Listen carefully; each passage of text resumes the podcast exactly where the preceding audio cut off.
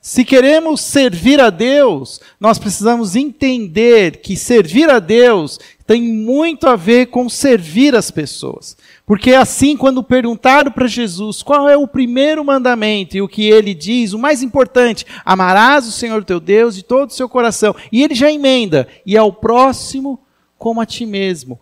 Atrás de amar existe uma palavra, servir, porque mais do que expressar, dizer e falar sobre amor, faz muito sentido a nossa própria prática, a maneira como nós vamos ilustrar esse amor, um amor que precisa ser ilustrado, precisa ser praticado através de atos de serviço. Falamos um pouco semana passada através do pastor Rodrigo sobre os dons e eu estou pensando que nós vamos propor até um exercício para que a gente possa entender um pouco mais essa graça que nos é dada através do Espírito Santo, que nos capacita a servir através do poder do Espírito Santo, que tem muito mais do que somente as nossas habilidades, a nossa personalidade, as, aquelas partes, particularidades que fazem de nós uma pessoa diferente, mas também tem aquilo que o Espírito nos capacita. E ele nos capacita para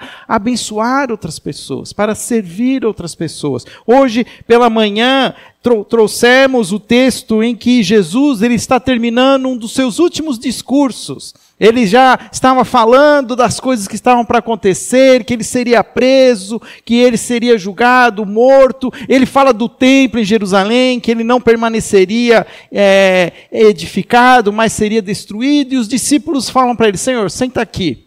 Conte para nós, quando serão essas coisas? Conte-nos quais são esses sinais. E nós temos então Mateus capítulo 24, que é conhecido como o pequeno apocalipse de Jesus. E apocalipse é uma palavra que muitas vezes arrepia, né? Ah, porque nós aprendemos muitas vezes teologia pelos filmes, pela, pelas séries, e Apocalipse não tem nada de trazer medo. Apocalipse, na verdade, na Bíblia significa revelação, algo que estava oculto, que estava encoberto e nos é revelado.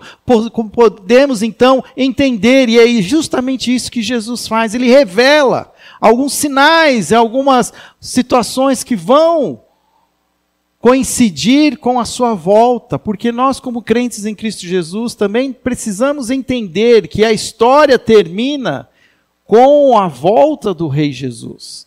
O que nós estamos vivendo agora é essa expectativa da volta.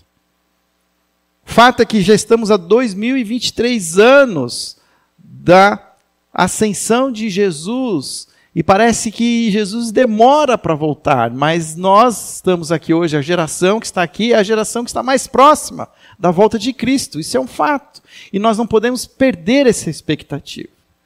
Pela manhã também trouxe essa ideia de que muito da nossa maneira de, de atuar, aquilo que vai fazer parte da nossa agenda, tem muito a ver com essa visão do futuro. Se nós não temos essa visão de que Jesus vai voltar, muitas vezes isso não muda a nossa agenda, mas quando a gente tem essa expectativa escatológica de que Jesus vai voltar, isso mexe com as nossas agendas. Talvez algumas coisas se tornem mais prioritárias que outras. E o fato é que Jesus, no capítulo 25, ele conta sobre algumas parábolas. Ele fala da parábola das dez virgens, daquelas virgens que estavam prontas para a celebração do casamento, mas nem todas estavam tão preparadas assim, pois o noivo demorou. E o fato é que apenas cinco participaram das bodas, porque cinco faltaram o azeite necessário para manter as suas lâmpadas acesas. E em seguida ele já emenda com aquela outra parábola dos talentos. E a gente esquece, a gente conta a parábola dos talentos, mas perde esse contexto escatológico. Que Jesus está contando, que o Senhor deixou para os seus servos valores, mas que quando ele voltar, ele vai perguntar o que nós fizemos com esses valores. E nós precisamos ter essa expectativa de que Jesus está voltando e que temos uma um serviço a cumprir, temos um papel. E nós precisamos estar atentos. E, por último, então, eu trago a, a palavra da manhã, que Jesus mesmo fala para os seus discípulos: é, Eu tive sede, vocês me deram de beber, eu tive fome, vocês me deram de comer, eu, eu fui estrangeiro e vocês me acolheram, necessitei de roupas e vocês me vestiram, estive enfermo e vocês cuidaram de mim. Estive preso e vocês me visitaram. E entendemos que Deus espera de nós que sejamos instrumentos dele para suprir até algumas coisas tão simples como saciar a sede de alguém que está ao nosso lado, de poder acolher aquele que está hoje expatriado, coisas que qualquer um pode fazer e que muitas vezes nós ignoramos e achamos que não é o nosso papel, mas de fato é o nosso papel. Deve ser uma ajuda desinteressada, porque uma coisa que nós entendemos hoje pela manhã é que nenhuma dessas pessoas entendia que estava fazendo aquilo para o próprio Cristo, tanto que elas ficam surpresas. Quando que te demos de beber? Quando te demos de comer?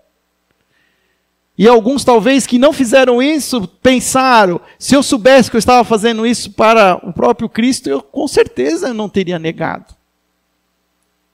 Mas o fato é que a salvação não é por obras. Não é porque a gente sabe ou não sabe, mas porque é pela graça. Para que ninguém se glorie.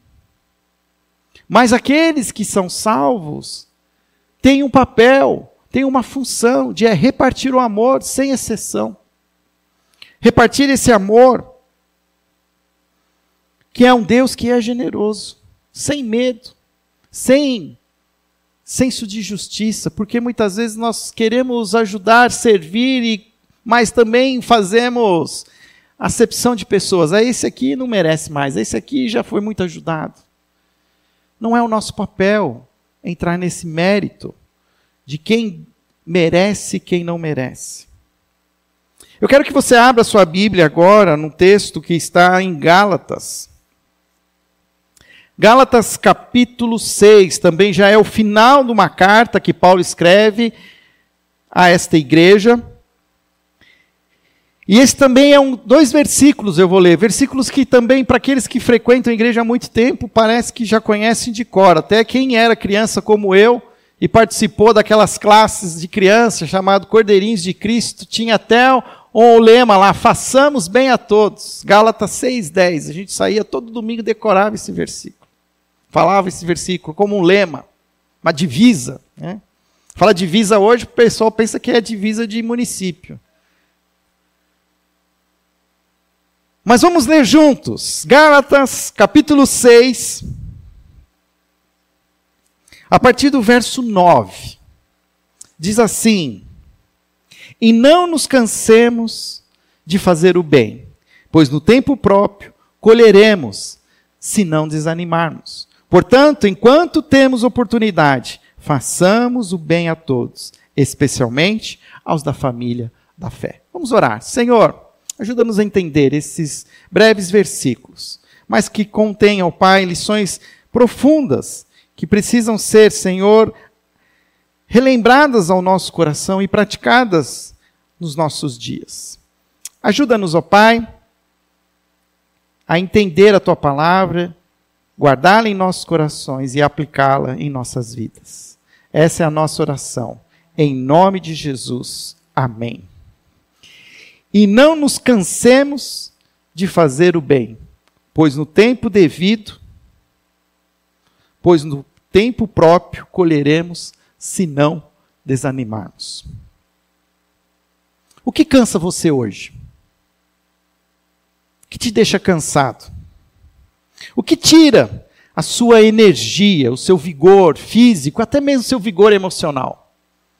Cada vez que eu vou ficando mais velho, eu vou aprendendo um pouco mais sobre mim. E eu já entendi, eu sou uma pessoa que tem uma personalidade mais introvertida. A minha bateria social, ela é que nem o iPhone, ela não dura o dia inteiro. Então, se eu gasto muito tempo com as pessoas, depois eu fico muito cansado. Eu preciso ter o meu tempo de solitude, de não conversar com ninguém, para recarregar minha bateria emocional, para estar tá pronto de novo. Mas o que tira a sua energia? O que faz com que você se sinta muitas vezes desanimado, como o texto diz? Será que você tem vivido alguma luta familiar?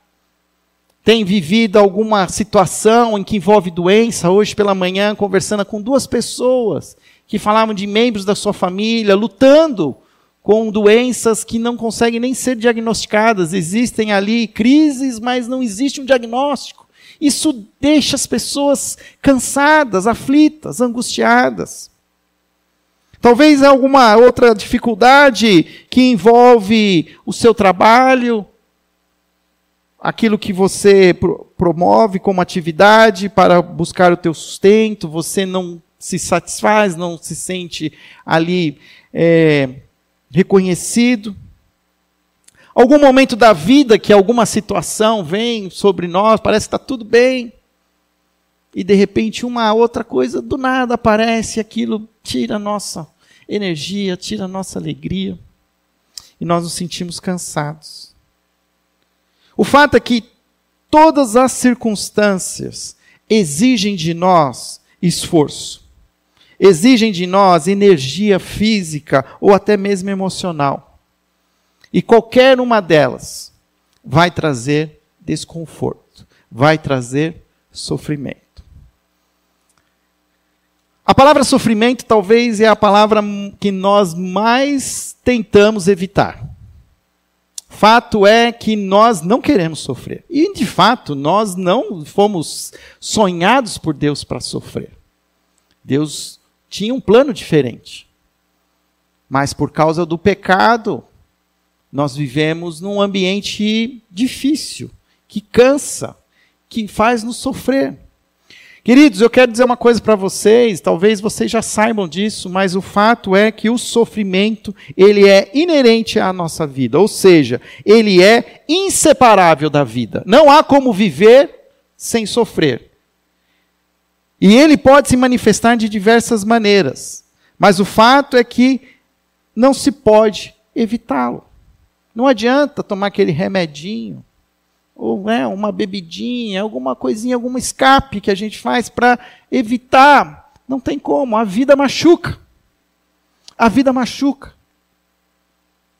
E quando agora nós estamos olhando para o texto, o texto também me ajuda a entender que fazer o bem também exige esforço.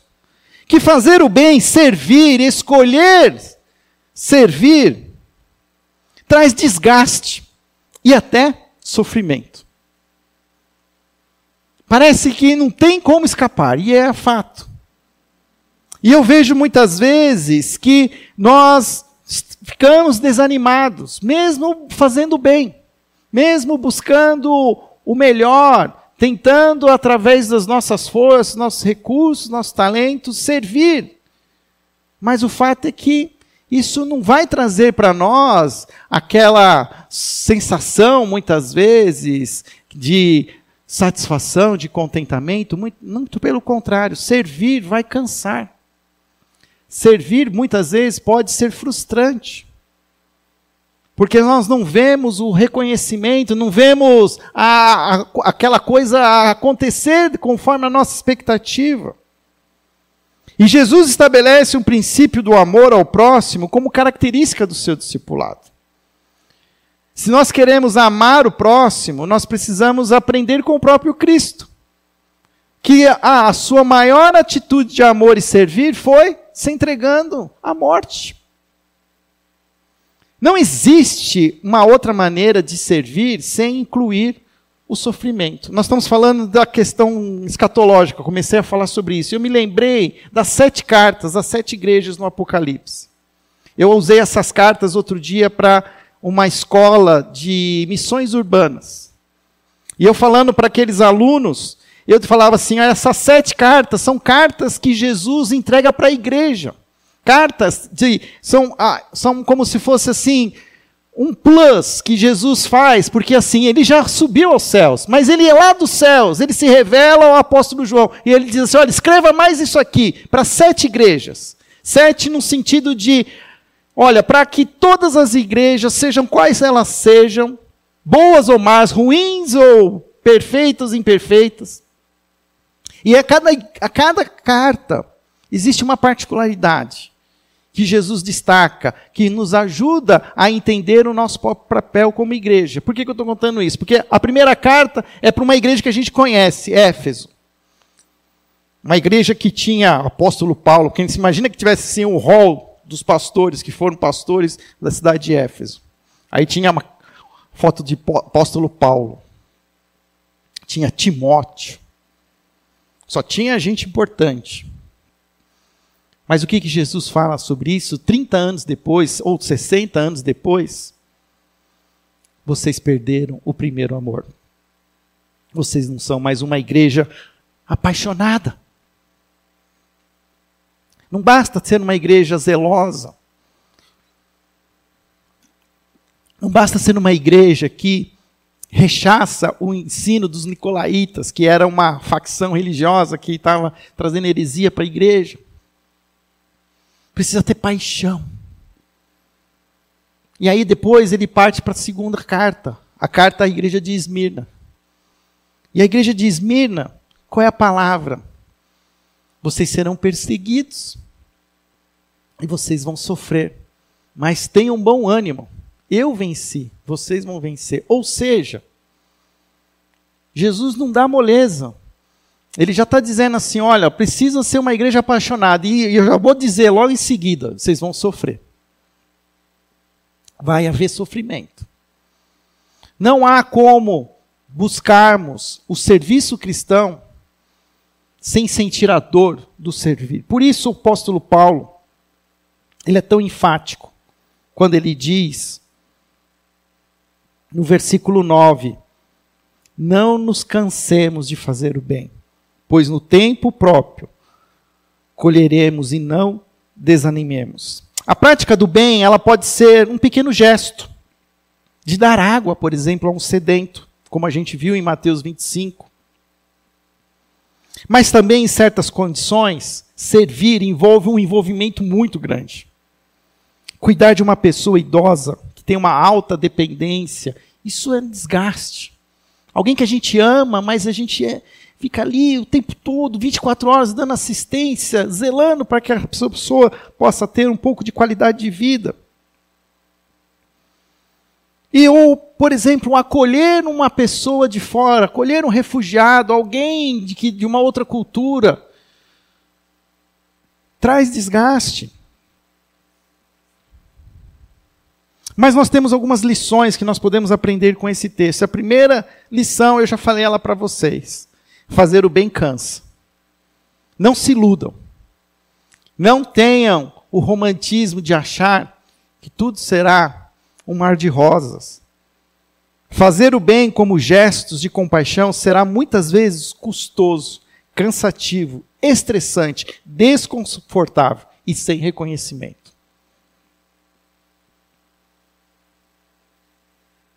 Mas é uma ordem do Senhor. Amarás o teu próximo como a ti mesmo. Se a primeira lição nos fala que fazer o bem cansa, a segunda lição pode nos, podemos aprender que fazer o bem cansa. Mas que a gente tem que perseverar, não podemos desanimar. Fato é que nós precisamos, Jesus, ele nunca nos iludiu. Quando ele nos convida, o chamado que ele faz aos seus discípulos é: negue-se a si mesmo, tome a sua cruz diariamente e siga-me. O que Jesus está querendo dizer com essas palavras? Olha, não estou prometendo nada além de sangue, suor e lágrimas. Porque seguir a Jesus é seguir até mesmo uma contra fazer com uma contracultura, é estar disposto a quebrar paradigmas, é sair da sua zona de conforto, é fazer coisas em nome de Deus que talvez eu não gostaria de fazer, que onde eu gostaria de estar até mesmo assim, quietinho, né, quietinho, mas o Senhor às vezes o Espírito nos move. E nos deixa até em algumas situações que a gente fica incomodado. E nós não podemos desanimar. E o fato é que eu tenho visto, e eu falei hoje pela manhã, nós temos vivido aqui uma crise de voluntariado, de, de pessoas, porque nós temos ouvido muito, está, estou cansado. Ah, só eu que faço. Não tenho outras pessoas para me ajudar.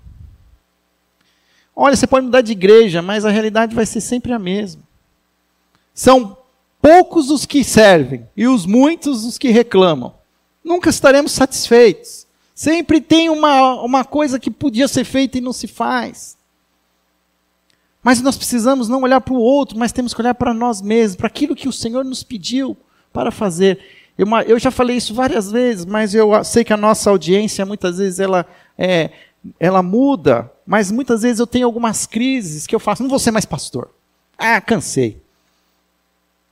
Não está dando, não está funcionando. Estou desanimo, desanimo, desanimo.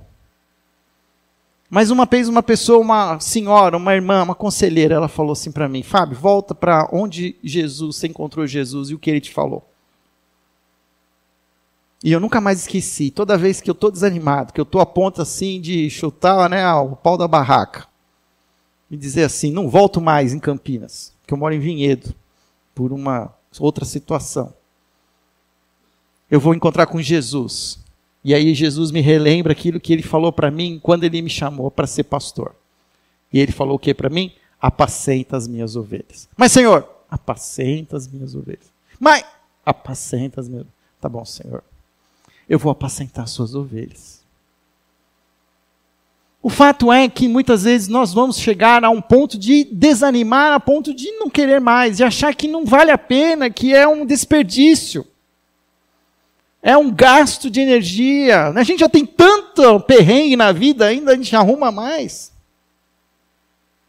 Mas o que Paulo está querendo ensinar à sua igreja é assim: olha, não se cansem, perseverem, não desanimem.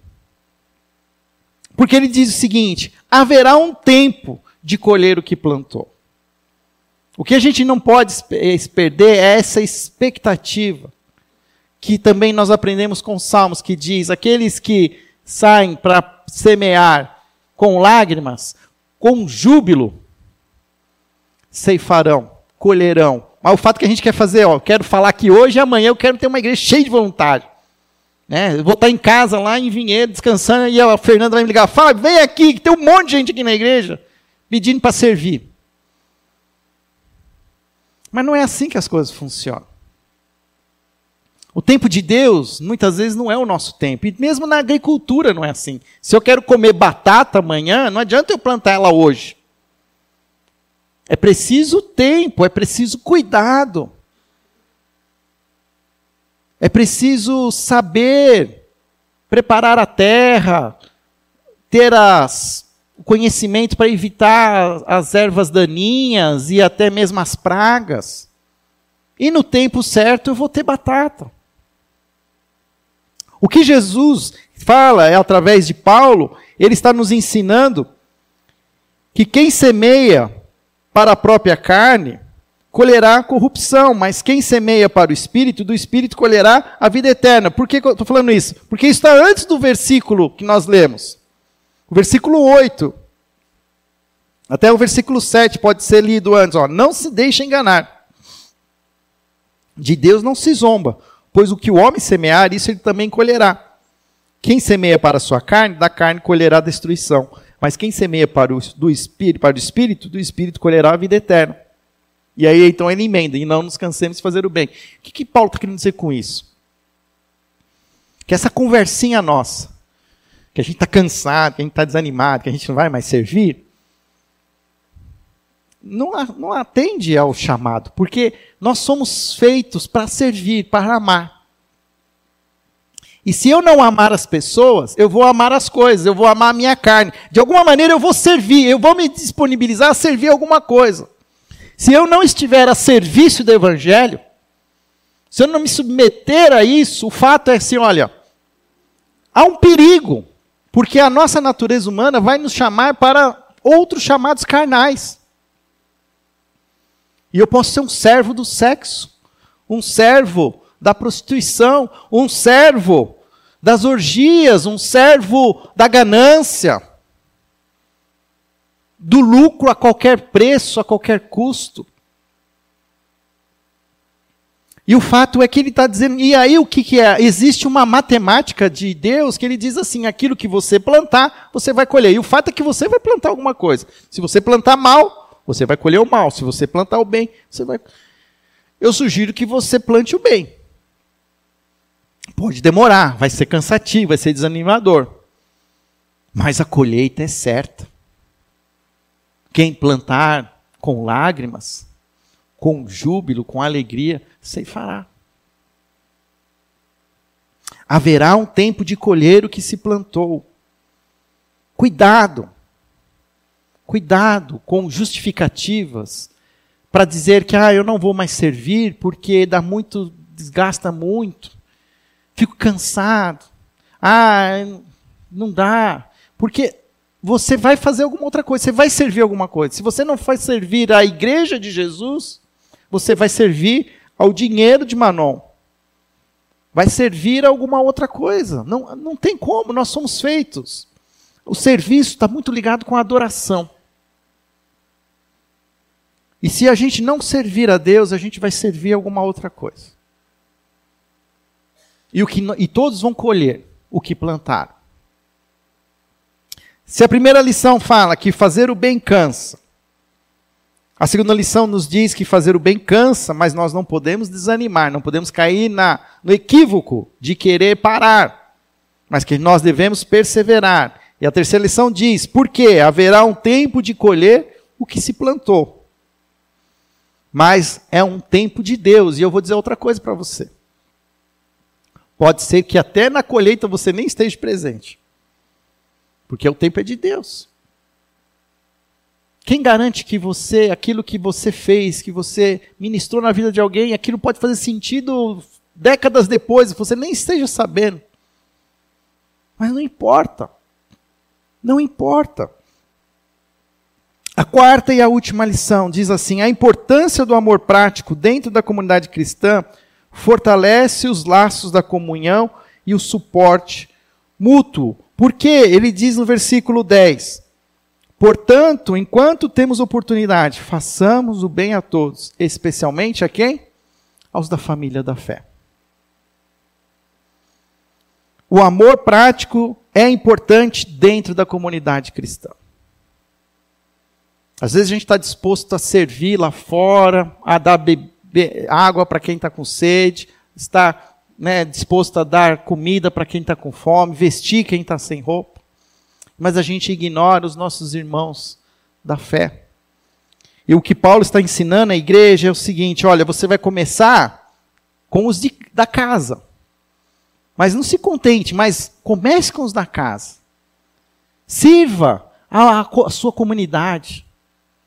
Aprenda quais são as suas habilidades, o que você, os seus talentos, o que Deus te derramou sobre você através do Espírito Santo. E fortaleça a sua comunidade, a sua igreja. E o mais, o que você puder fazer mais, continue. Quanto mais oportunidade você tem, faça o bem a todos. Também não seja exclusivista, mas tendo oportunidade, sirva ofereça ajuda. O nosso objetivo é fazer todo o bem possível e não fazer o menos mal possível. Porque tem gente que pensa assim: não, eu vou fazer o menos mal possível. Mas aí parece um tronco de ar parado, assim, né? Nem se mexe, porque.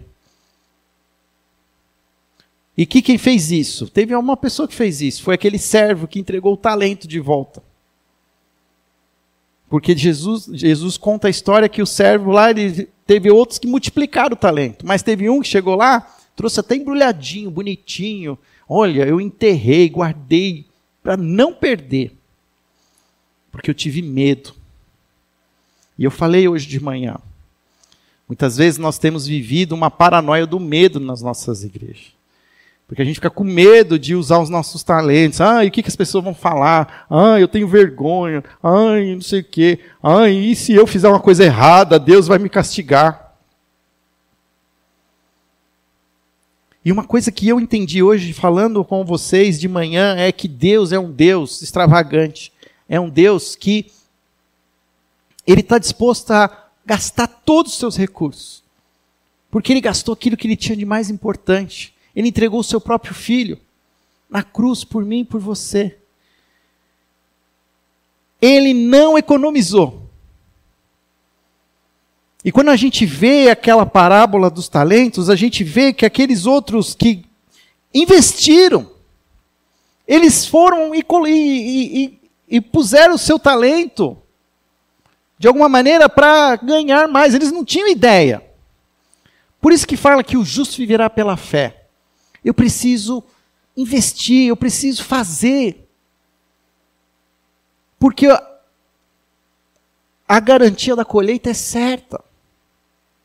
E o Senhor não vai, Jesus não vai nos confrontar porque a gente usou os talentos, mesmo que não tenha usado eles da melhor maneira possível. O que ele não admite é que você não faça nada, que você não se arrisque, que você não saia da sua zona de conforto, que você continue sentado com o seu bumbumzinho bonitinho nessa poltrona fofinha.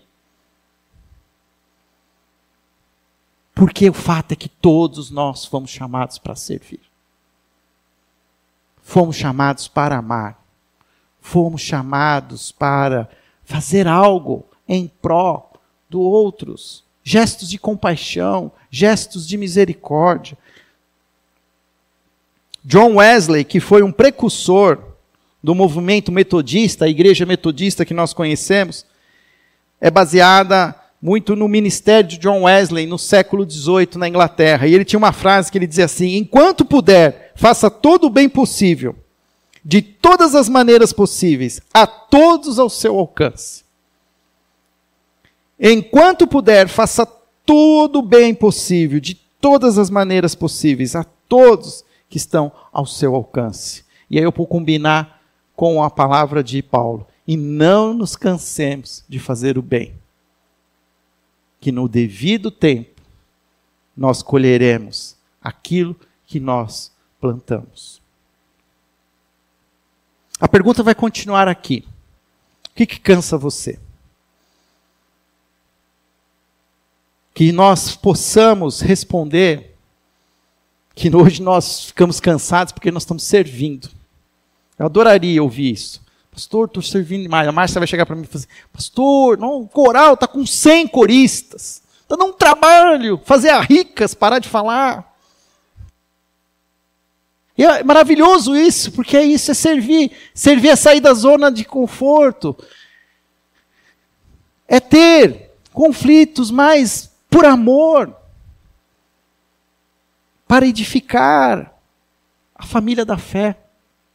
E família da fé não é uma igreja, não, viu? Tem gente que em Campinas acha que família da fé é uma igreja. Mas família da fé são todos os salvos, sem olhar denominações ou divisões. Eu passei agora 15 dias em São Leopoldo, numa faculdade luterana. E tinha luterano, tinha católico, e aí eu fiquei numa classe, numa primeira semana, só tínhamos cinco alunos. Eu era o pastor Batista, tinha um outro aluno que ele era formado na teologia batista, mas ele é um sem igreja. Tinha um padre católico, tinha uma jovem psicóloga da Assembleia de Deus e um chileno luterano. Foi uma das aulas mais ricas que eu tive durante aquela semana. Porque a gente compartilhou a nossa fé, compartilhou as nossas lutas. E eu pude perceber ali o evangelho querendo ser vivido. Tem as impurezas, toda igreja tem as suas impurezas. Mas existia ali uma busca de fazer aquilo que Jesus tem nos chamado. E nós precisamos resgatar esse amor pela obra de Jesus. Jesus nos chama para participar da sua obra. Ele poderia fazer tudo sozinho, mas ele resolveu nos usar. Olha que loucura. E ele usa do jeito que a gente é. Essa maneira rica, multiforme, alcança pessoas que nós nunca alcançaríamos. Nós vamos continuar falando sobre isso nas próximas semanas. Continue vindo aqui à igreja, continue assistindo os nossos cultos. Nós vamos pelo menos até o carnaval falando sobre servir. Vamos falar sobre oportunidades que nós temos na nossa igreja. Vou conversar com o pastor Rodrigo, talvez a gente até proponha aqui um exercício para a gente aprender um pouco mais sobre os dons, ter uma ideia ali do que é onde, da onde a gente está mais. Mas o fato é que nós não temos justificativas. Não há justificativas. E a canseira não é justificativa. O desânimo não é uma justificativa. Jesus nos chama para servir. Ser amor. Não basta falar, é preciso fazer. Senhor, ajuda-nos a entender este chamado para o serviço cristão. Um serviço que começa, Senhor, em favor da própria igreja, da família da fé, aos nossos irmãos, mas também se expande para aqueles que estão além, ó Pai, que podem, através desse serviço, também serem confrontados e acolhidos, e receberem de Ti a compaixão, o acolhimento. Pai, ajuda-nos a entender quem nós somos e como somos, para podermos, de alguma maneira, sermos usados por Ti através das nossas histórias, das nossas dores, das nossas habilidades. O fato é que o Senhor nos chamou, todos nós temos um lugar para servir na igreja. Senhor, ajuda-nos a não desanimar. Ajuda-nos a ter essa expectativa escatológica de que o rei está voltando. E ele vai vir trazendo, ó Pai, os resultados da colheita. E que isso seja para nós, ó Pai, o nosso ânimo. Seja isso, ó Pai, aquilo que nos motiva. Em nome de Jesus. Amém.